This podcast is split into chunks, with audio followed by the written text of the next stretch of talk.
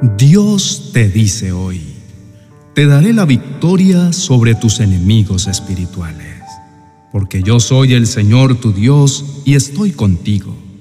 Pelearé en favor tuyo y te daré la victoria sobre tus enemigos.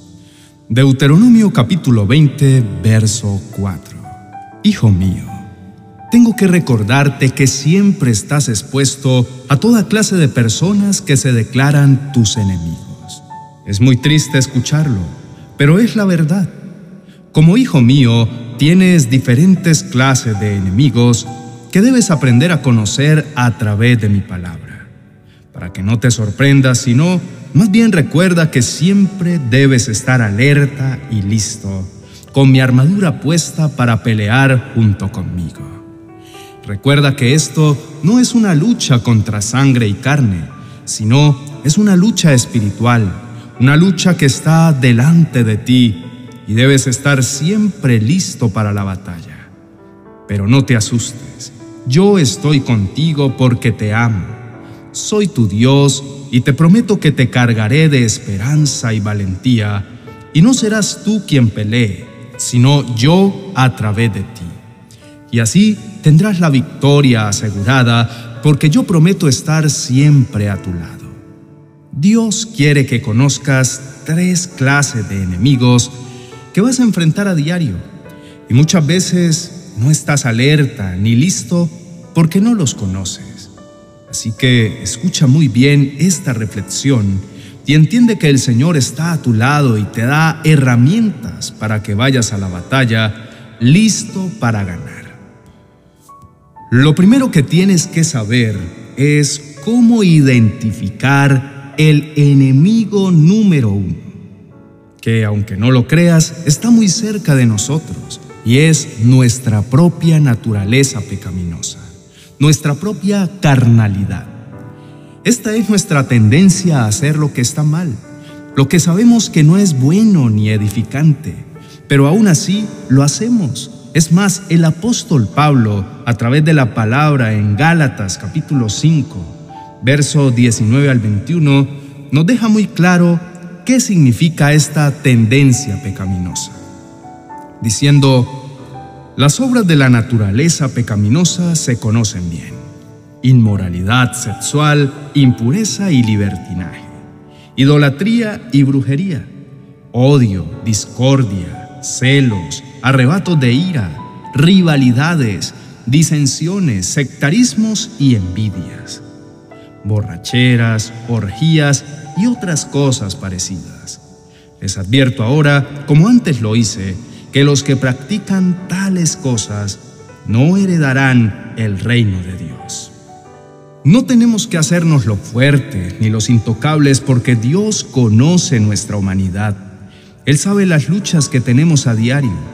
Por eso es por lo que es incorrecto vivir una vida alejada de Dios y creyéndonos superhumanos, diciendo, jamás me pasará esto a mí porque soy increíble. Al contrario, tenemos que bajar nuestra cabeza y decirle al Señor que somos humanos, que nos equivocamos, que tenemos deseos erróneos y que deseamos que Él trabaje en nuestro carácter. Y lo mejor de esto es que somos muy afortunados porque Él nos colma de sus armas poderosas. Él nos ama tanto que no nos envía a la batalla desnudos y descubiertos frente a toda la maldad. Dios es amor y por eso nos da armas para salir en victoria. Y si estás pensando, pero ¿cuáles son esas armas? Debes recordar que nuestra mayor arma es el Espíritu Santo. Dios murió en la cruz para construir un puente que había sido quebrado por el pecado y poder tener una relación íntima con nosotros. Y nos dejó al Espíritu Santo para que pudiéramos hablar con Él, sintiendo su consuelo y su amor. Entonces, ¿por qué vivir una vida llena de tristeza y desolación? Y sobre todo en derrota, convirtiéndonos en nuestros mayores enemigos si tenemos al Espíritu Santo de nuestro lado. Recuerda lo que dice Gálatas capítulo 5, verso 16.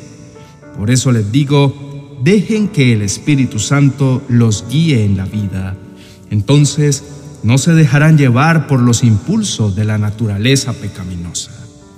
El segundo enemigo es el mundo. Piensa en el estilo de vida que nos rodea, las costumbres, las ideas, los estándares de éxito y todo aquello que hace parte de la sociedad donde vivimos. Sin duda alguna, el mundo está saturado de argumentos en contra de Dios, de ideales de vida que nos incitan a sacar a Dios de nuestros asuntos. Vivimos en una cotidianidad de activismo en la que hacer está por encima del ser y que sin darnos cuenta nos envía el mensaje de que Dios es solo un accesorio más y no realmente la prioridad en nuestra vida. En la carta a los romanos encontramos el antídoto perfecto para este enemigo así. No se conformen a este mundo, más bien transfórmense por la renovación de su entendimiento, de modo que comprueben cuál sea la voluntad de Dios buena, agradable y perfecta. Por lo tanto, la única manera de poder vencer al mundo es día a día estando expuestos a esa verdad que nos hace libres. La palabra de Dios tiene el poder de renovar nuestras mentes y darnos el discernimiento necesario para que en todo lo que hagamos Dios sea glorificado.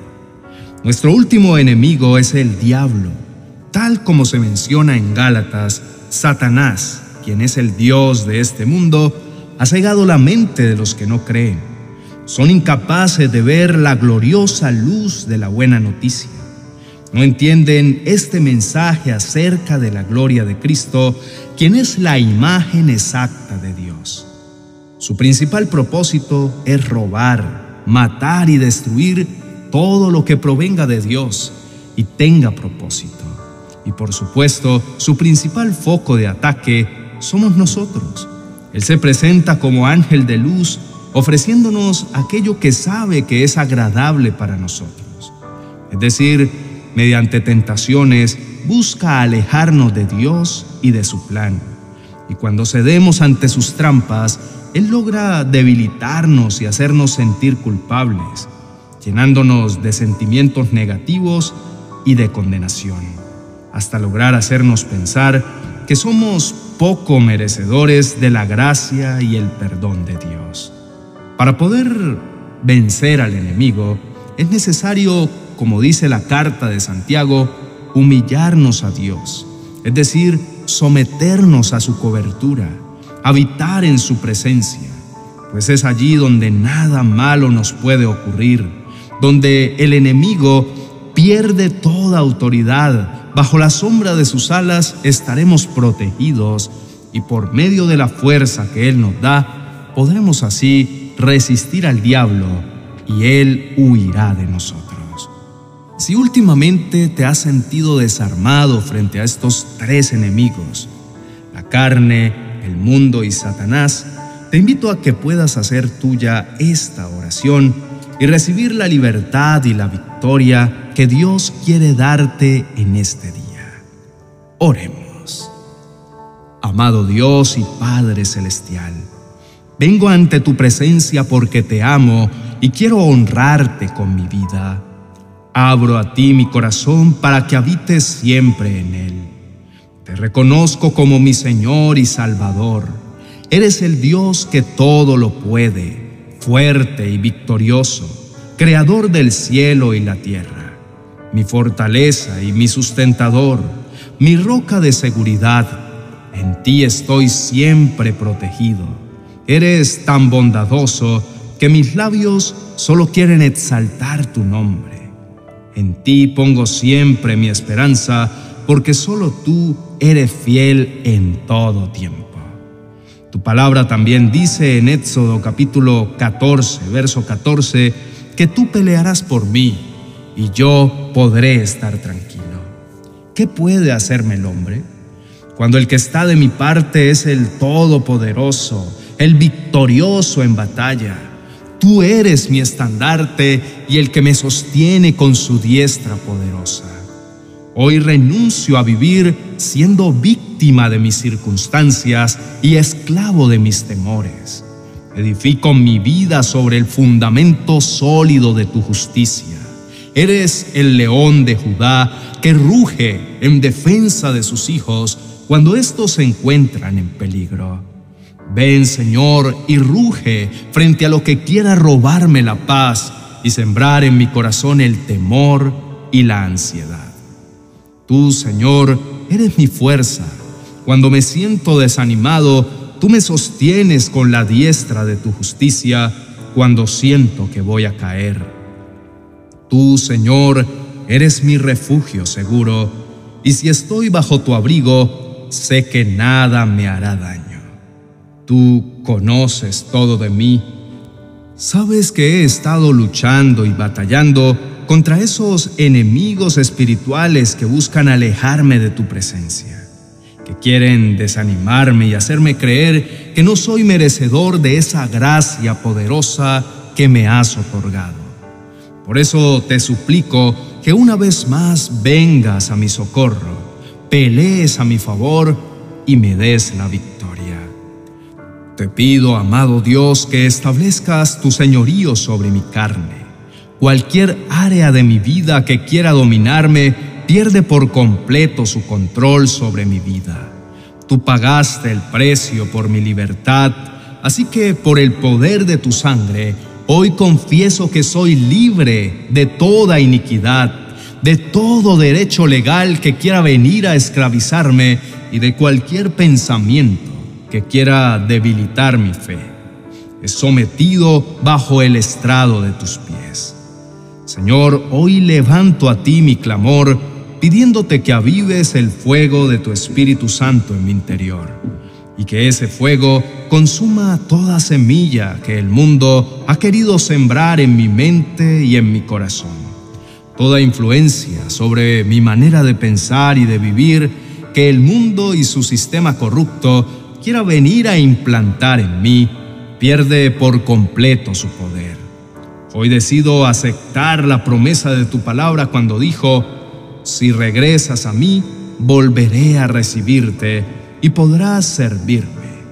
Si evitas el hablar por hablar y dices solo cosas que valgan la pena, tú serás quien hable de mi parte. Son ellos quienes deben volverse a ti y no tú quien debe volverse a ellos. Por eso te pido que saques de mí todo lo que no es grato ante tus ojos. Enséñame, Señor, a vivir para agradarte. Establece tus palabras en mi boca. Quiero ejercer mi autoridad como hijo y conquistar esas áreas en las que mi adversario me quiere ver fracasar. Señor, sé que mi batalla no es contra sangre y carne, como mi adversario me lo ha hecho creer mi batalla es contra principados y potestades espirituales que vienen a dominar los ambientes. Hoy decido atacar lo espiritual desde el espíritu. Por eso te pido que fortalezcas mi comunión contigo. Me revisto de la armadura de Dios para apagar todos los dardos que me lance el enemigo. No tendré temor del terror nocturno, ni saeta que vuele de día ni pestilencia que ande en la oscuridad, ni mortandad que en medio del día destruya. Porque tengo la coraza de justicia, el escudo de la fe y la espada del Espíritu que es tu preciosa palabra. Estoy convencido de que si tú caminas conmigo, no tengo por qué temer. Hoy confieso que tú eres quien pelea por mí. Si te tengo a ti, lo tengo todo y si estás conmigo, la victoria es segura. Lo declaro en el nombre de Jesús. Amén y amén. Gracias por escuchar lo que Dios quiere hablar en tu vida. Te invito a que nos dejes en los comentarios qué fue lo que más te impactó de lo que Dios te habló a través de esta reflexión. Síguenos en todas nuestras redes sociales para que siempre estés conectado con Dios a través de palabras cortas e imágenes que llenarán tu alma de su verdad. Dios te bendiga.